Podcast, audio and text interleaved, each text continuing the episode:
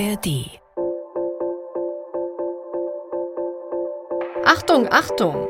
Häuschen am Meer im Angebot. Nur 140.000 Euro. Na, habt ihr gerade aufgehorcht?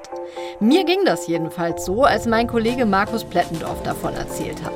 Er hat für uns recherchiert, nachdem das Kieler Institut für Weltwirtschaft einen historischen Preisverfall bei Immobilien vermeldet hat. Im vergangenen Jahr seien die Preise so stark gefallen wie seit 60 Jahren nicht mehr, heißt es in der Studie. Und wer horcht da bitte nicht auf? Also egal, ob man jetzt von einem Häuschen träumt, vor kurzem wohl möglich zu teuer gekauft hat oder bald endlich den Kredit abbezahlt. Bei so einer Meldung stellt man sich doch einige Fragen. Und wir beantworten sie euch wie immer in nur gut 10 Minuten.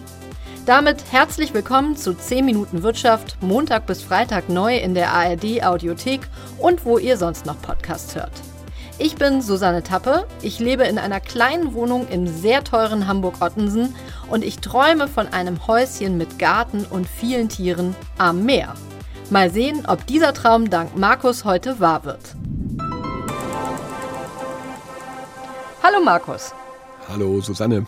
Sag mal, du hast mir erzählt, dass du bei deiner Recherche Wohnungsanzeigen gefunden hast. Bei denen bin ich ganz hellhörig geworden. Also das fing an bei einer dreieinhalb Zimmerwohnung in Zentrumslage für weniger als 100.000 Euro. Oder, und das war aus meiner Sicht noch besser, zwar nur 54 Quadratmeter, aber dafür mit mehr Blick für 140.000 Euro. Ist das jetzt der Preisverfall und vor allem sollte ich jetzt unbedingt zuschlagen? Ob du jetzt zuschlagen solltest, weiß ich nicht. So ganz einfach ist das mit einer klaren Kaufempfehlung nämlich nicht. Äh, und ich muss sagen, vielleicht hast du den besten Zeitpunkt äh, sogar schon wieder verpasst. Die Preise für Immobilien, zumindest äh, wenn wir uns diese aktuelle Studie angucken, die stabilisieren sich nämlich seit Ende vergangenen Jahres ganz langsam wieder. Aber vielleicht hast du den Zeitpunkt auch nicht verpasst. Auf der anderen Seite könnte nämlich Bewegung in den Kreditmarkt kommen. Die Zentralbanken haben ja signalisiert, dass die Zinsen wohl zumindest nicht weiter steigen, vielleicht auch äh, nochmal wieder sinken werden, dann wird's wieder günstiger. Also äh, da ist weiterhin Bewegung drin in dem Markt und die aber vielleicht wichtigste Information angesichts dieser Studie, nur weil die Preise jetzt in historischem Maß gesunken sind, heißt das nicht im Umkehrschluss, dass Immobilien billig sind. Du meinst, weil sie zuletzt schweineteuer waren? Genau, das ist im Grunde, hast du den Knackpunkt. Äh, lass uns mal die nackten Zahlen angucken. Also der Untersuchung zufolge sind die Preise für Eigentumswohnungen um knapp neun Prozent, für Einfamilienhäuser um mehr als elf Prozent, für Mehrfamilienhäuser sogar um etwa 20 Prozent gefallen und das binnen eines Jahres. Aber dieser Verfall, der täuscht jetzt eben ein bisschen drüber weg, dass äh, in den Jahren zuvor die Immobilienpreise ja nur eine einzige Richtung kannten, mhm. nämlich nach oben, nach oben, nach oben. Seit 2009 haben sich Häuser und Wohnungen um das drei- bis vierfache verteuert.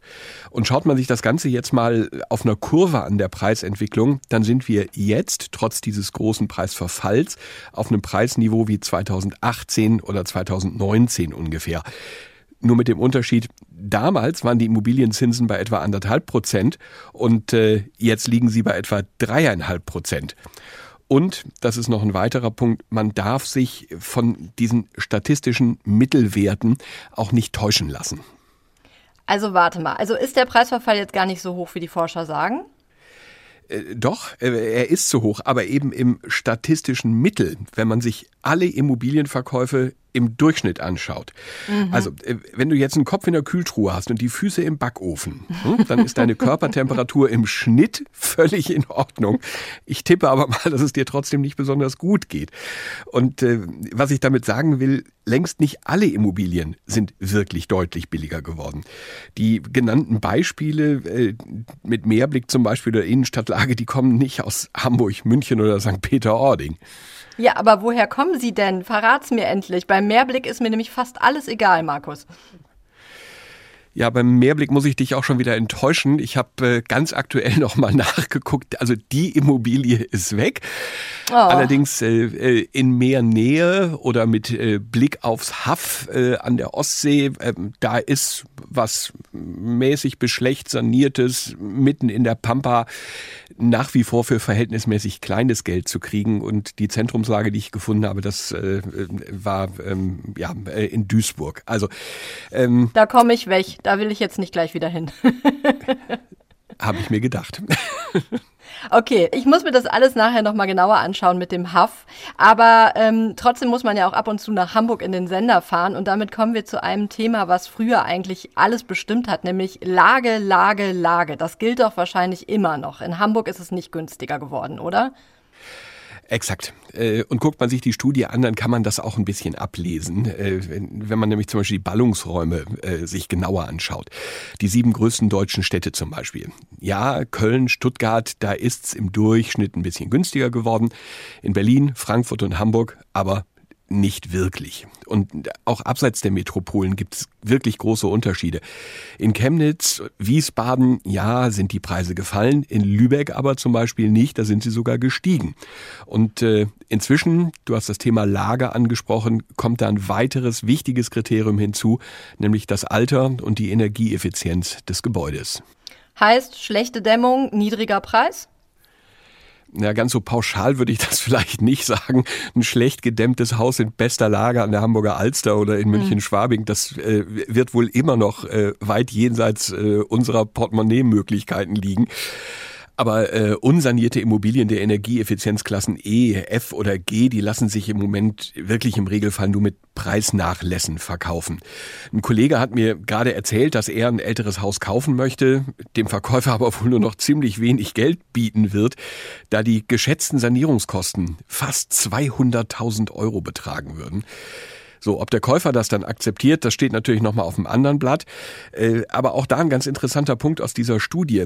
Im vergangenen Jahr sind deutlich weniger Häuser und Wohnungen als sonst verkauft worden. Und das könnte eben genau daran liegen, dass weniger Menschen die Finanzierung gestemmt bekommen oder Verkäufer eben auch noch nicht mit dem Preis runter wollen.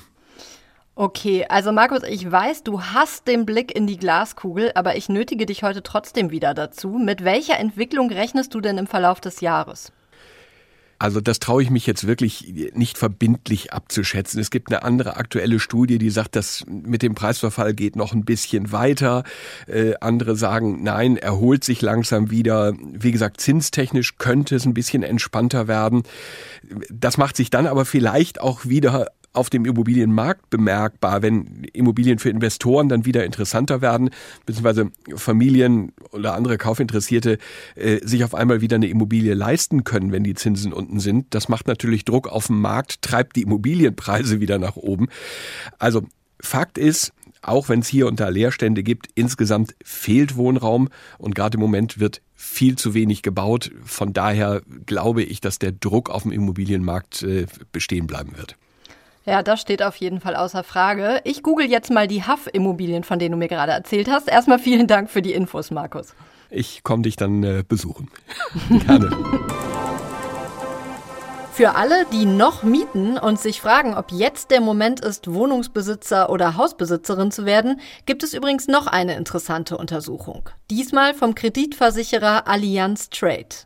Demnach lohnt sich der Immobilienkauf für viele, viele Deutsche einfach nicht. Selbst wenn man die Mieten von 2023 ansetzt und da nochmal die gesetzlich maximal mögliche Mieterhöhung von 20 Prozent draufschlägt, dann wäre Mieten demnach immer noch fast 400 Euro günstiger im Monat als der Kredit, den man monatlich zurzeit abbezahlen müsste.